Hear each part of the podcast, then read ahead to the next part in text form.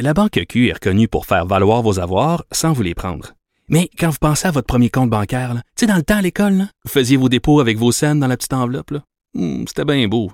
Mais avec le temps, à ce compte-là vous a coûté des milliers de dollars en frais, puis vous ne faites pas une scène d'intérêt. Avec la Banque Q, vous obtenez des intérêts élevés et aucun frais sur vos services bancaires courants. Autrement dit, ça fait pas mal plus de scènes dans votre enveloppe, ça. Banque Q. Faites valoir vos avoirs. Visitez banqueq.ca pour en savoir plus. Salut Richard. Salut.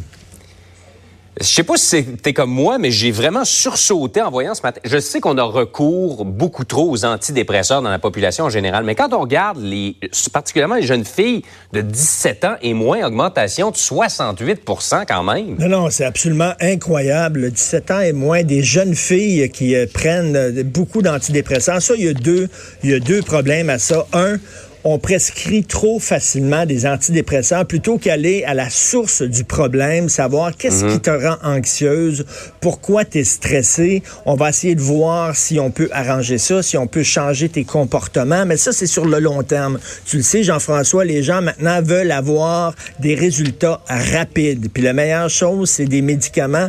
Alors, les médecins prescrivent ça comme si c'était des Smarties, comme si c'était des M&M.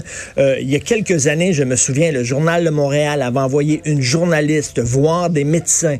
Puis tout ce qu'elle disait, c'est oh, je me sens mal, il me semble que je suis stressé, je fais de l'insomnie. Ah ouais, boum, la première affaire, le premier réflexe, c'est que on prescrit des, des, des pilules. Ça, c'est un problème. Le deuxième problème, les jeunes accordent trop trop d'importance au regard que les gens portent sur eux. Je suis tellement content, Jean-François, et j'imagine que tu es de mon avis, d'avoir passé notre adolescence à une époque où il n'y avait pas Oh de oui. médias sociaux, tu sais. On n'avait pas cette pression-là. Alors, eux sont tout le temps à la recherche du clic. Est-ce qu'ils vont aimer ma photo Instagram? Est-ce qu'ils vont aimer mon dernier statut Facebook? Combien j'ai de pouces en haut? Combien j'ai de pouces en bas? C'est énormément de pression. Moi, j'ai trois enfants. J'ai un gars, deux filles. Et si j'avais des conseils à leur donner, c'est arrêtez de toujours euh, penser qu'est-ce que les autres euh, pensent de moi. Arrêtez de, de- Ouais. de vous voir dans le regard des autres autour de vous. Développez une vie intérieure. Eh, Passez du temps avec toi tout seul. Passez du temps à lire. Écoute, Jean-François, hier, j'ai passé la journée. J'ai un fils là, qui tripe jeux vidéo. Il essaie jeux vidéo, OK. puis ça le stresse au bout. Hier, on est allé à Radon, puis j'ai fait de l'hébertisme. Tu sais, des tyroliennes. puis marcher de... Peux Ah oui, là. pas d'image de ça, hein? Oui, écoute, ça grinçait, mettons. Mes, genoux- mes genoux grinçaient. Et c'était drôle, c'est mon fils d'11 ans qui m'encourageait puis qui disait Vas-y, papa, t'es capable, je suis fier de toi. Alors, je marchais, puis je shakeais des armes, puis tout ça. Mais on a fait ce qu'on appelle du banding euh, en bon anglais. là. On Ben s'est oui. rapprochés, on était dans la forêt. euh, Il y avait pas ces médias. Ça a fait du bien. On était ensemble. Ces gens-là sont hyper anxieux. Il y a deux semaines, j'ai fait une entrevue avec trois spécialistes qui travaillent avec des enfants. Puis là, on parle pas d'adolescents, on parle d'enfants. Il y a aussi une recrudescence de l'anxiété là chez les ados. Ils sont stressés, ils sont Ben oui. anxieux. Écoute, on n'arrête pas de leur dire à longueur de jour que la planète s'en va chez le diable, puis que c'est l'apocalypse, etc. C'est certain qu'ils sont anxieux.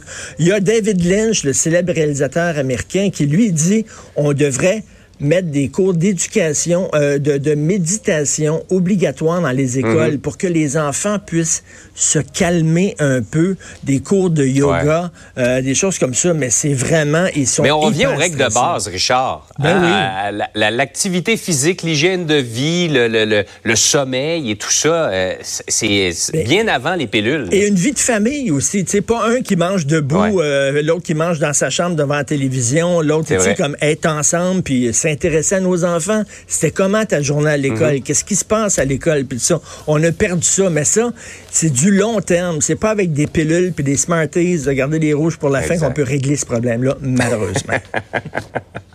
Hey, Richard, merci beaucoup. je vais retourner dans mes arbres. Ouh. oui, je veux des, je veux des Tu photos. des photos. Non, je les ai toutes, je les ai toutes mis dans la poubelle. Salut.